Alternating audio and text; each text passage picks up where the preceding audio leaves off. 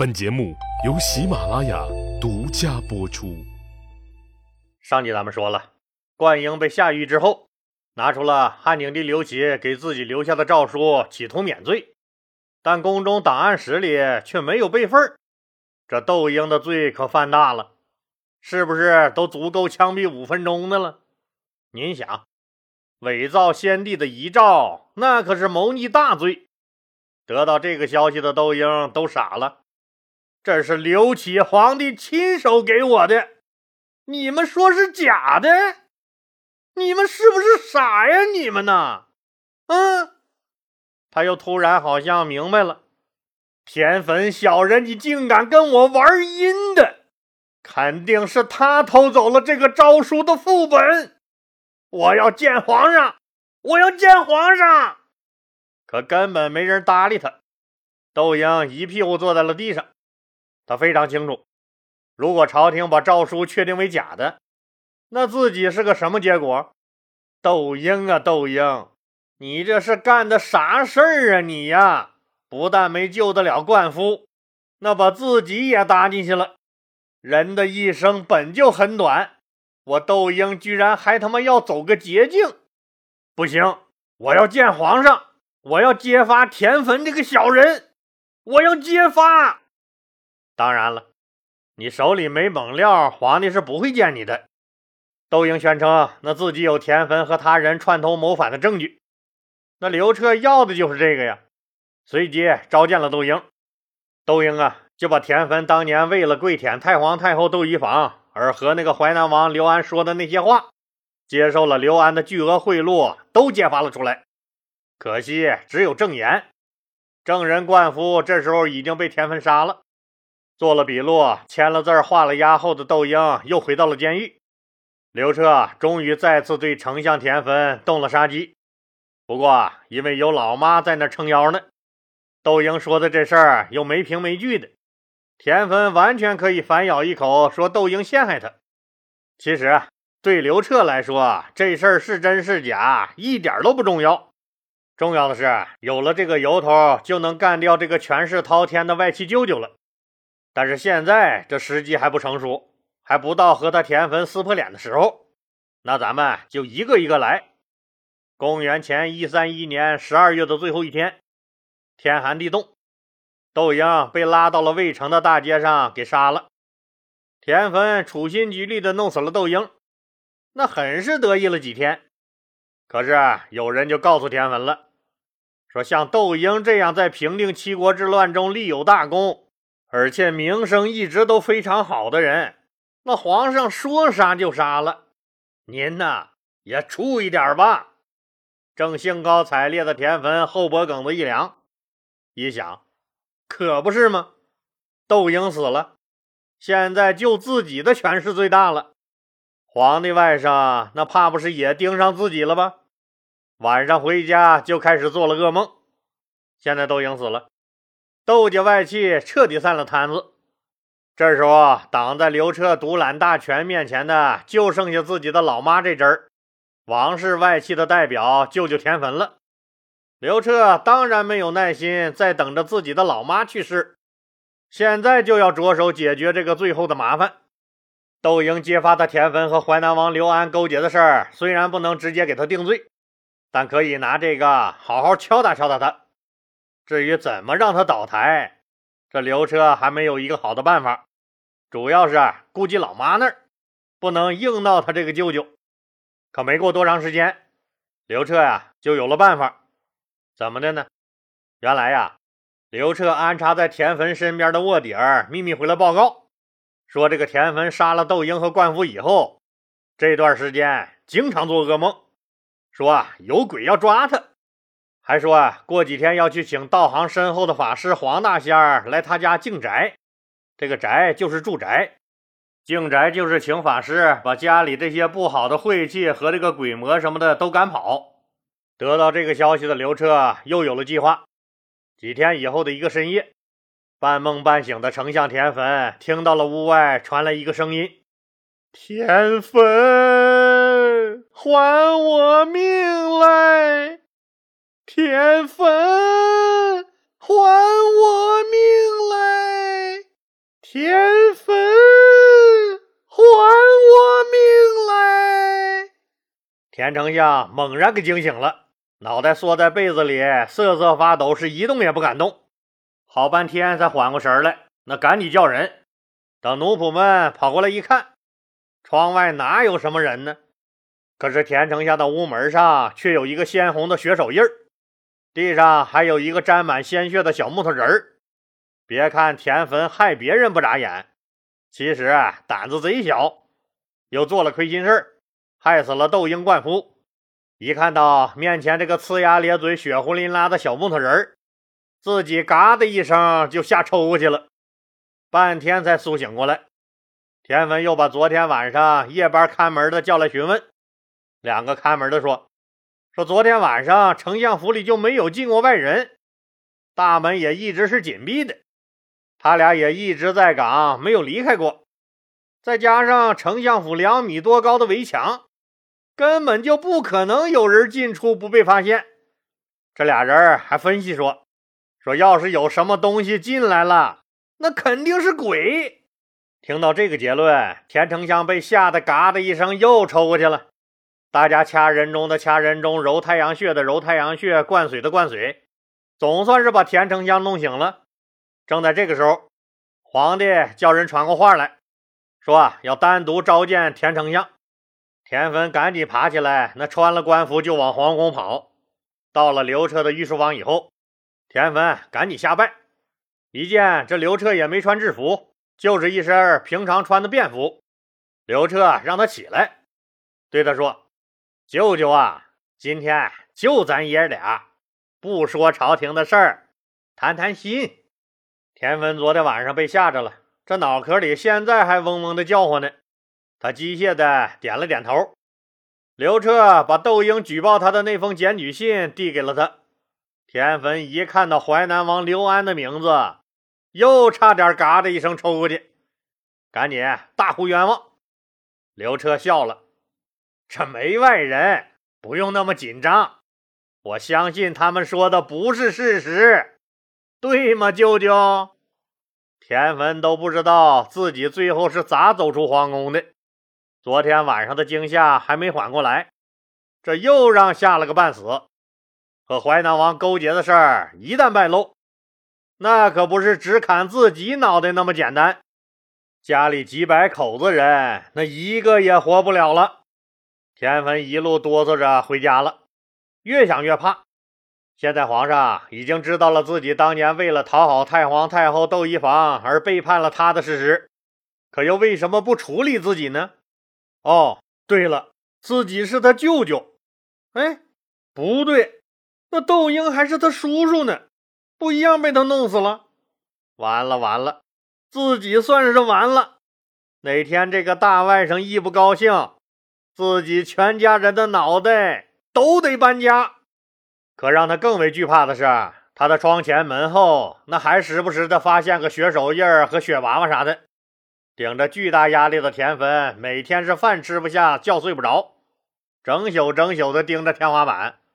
偶尔闭上一会儿眼睛，不是看见皇帝派人来杀他全家了，就是看见窦婴和灌夫瞪着血红的眼珠子来向他索命了，吓得他又大叫着被惊醒。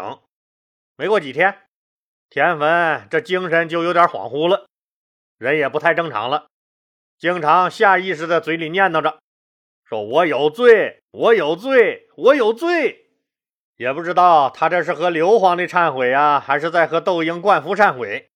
家里人双管齐下，请大夫配药的配药，请大仙的请大仙儿。长安城里那个最著名的巫师黄大仙到了以后，这房前屋后转了三圈，最后拿手指头一算，得出了结论，说呀，窦婴和灌夫这两只大恶鬼阴魂不散，缠着要杀你嘞。而且阴间的老大阎王爷已经受理了窦婴和灌夫的冤案，并已派出阴间鬼魂来索你的命来了。啊！田汾听到这儿，又嘎的一声抽过去了。家人那赶紧让黄大仙儿做法施救。黄大仙儿心里暗笑：我何尝不想救他弄点银子花花呀？可有人告诉我，这样吓唬你一下，我就能得到很多金子。他一边叹着气，一边摇着头走了。这让田汾的精神彻底崩溃了，连京城最负盛名的黄大仙都没办法，自己只能是等死了。精神垮了的田汾，那见到什么人都絮絮叨叨说他有罪，不久就精神分裂了。公元前一三零年五月七号，田汾在一声声尖利的叫喊声中离开了人世。他的儿子田田继承了他的爵位。当然了，田汾的死，与其说是被这个窦婴灌服的鬼魂来索走了命，还不如说是被刘彻的高压威逼死的。既然窦氏一族已经灰飞烟灭了，刘彻怎么能让田汾毫无节制的膨胀下去？汉武帝刘彻利用王窦两家互掐，然后啊自己再一出手，权力就回归了他这个皇帝。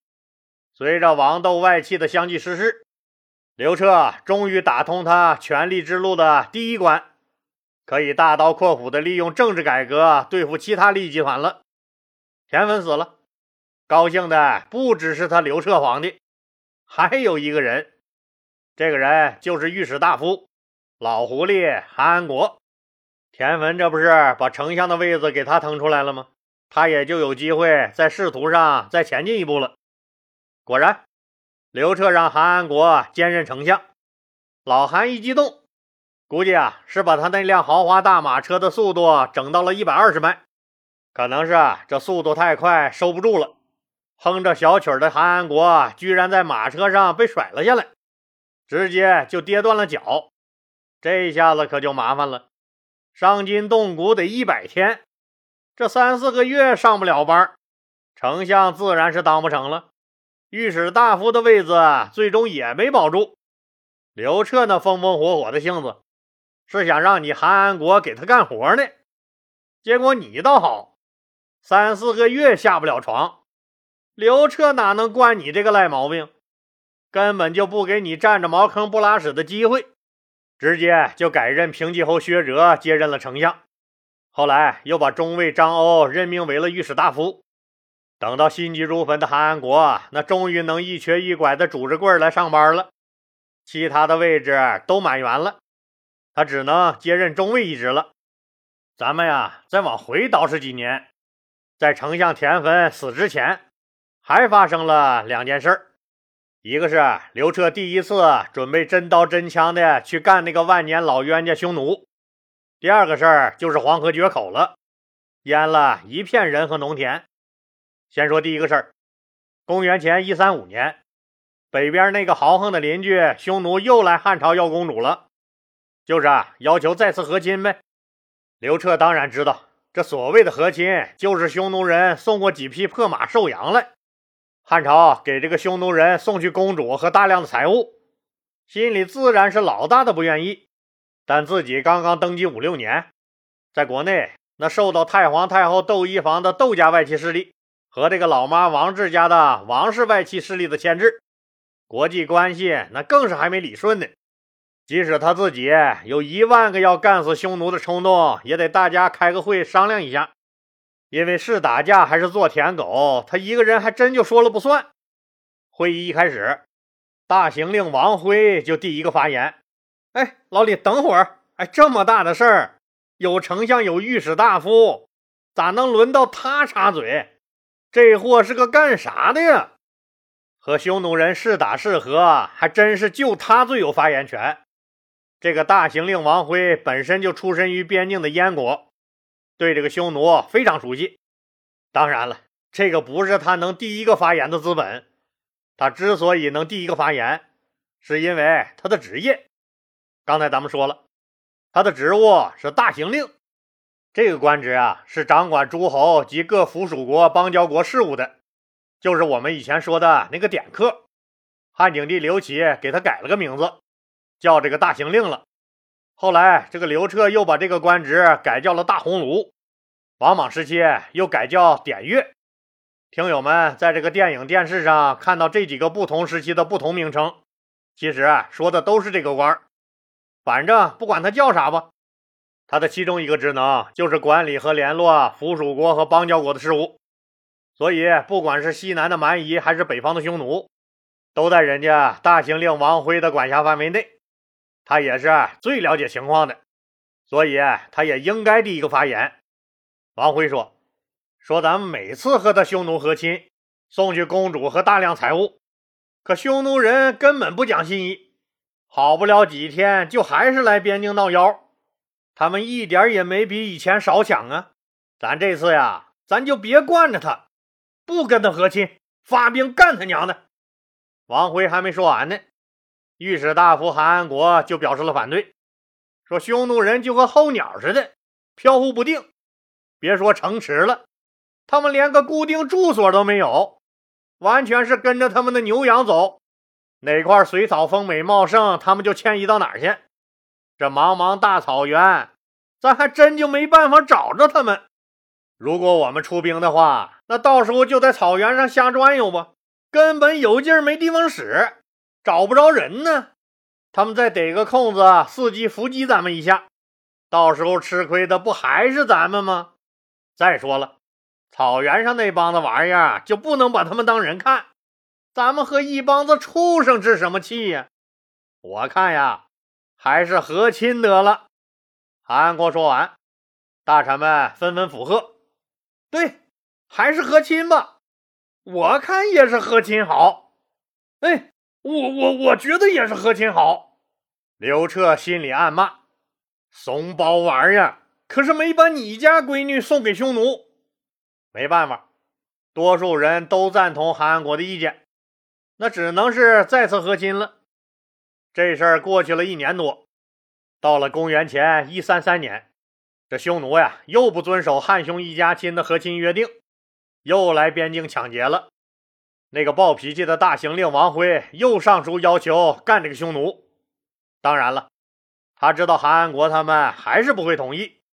问题也还是老一套，什么草原广阔了，咱派兵也是瞎胡闹，根本找不着匈奴的人了。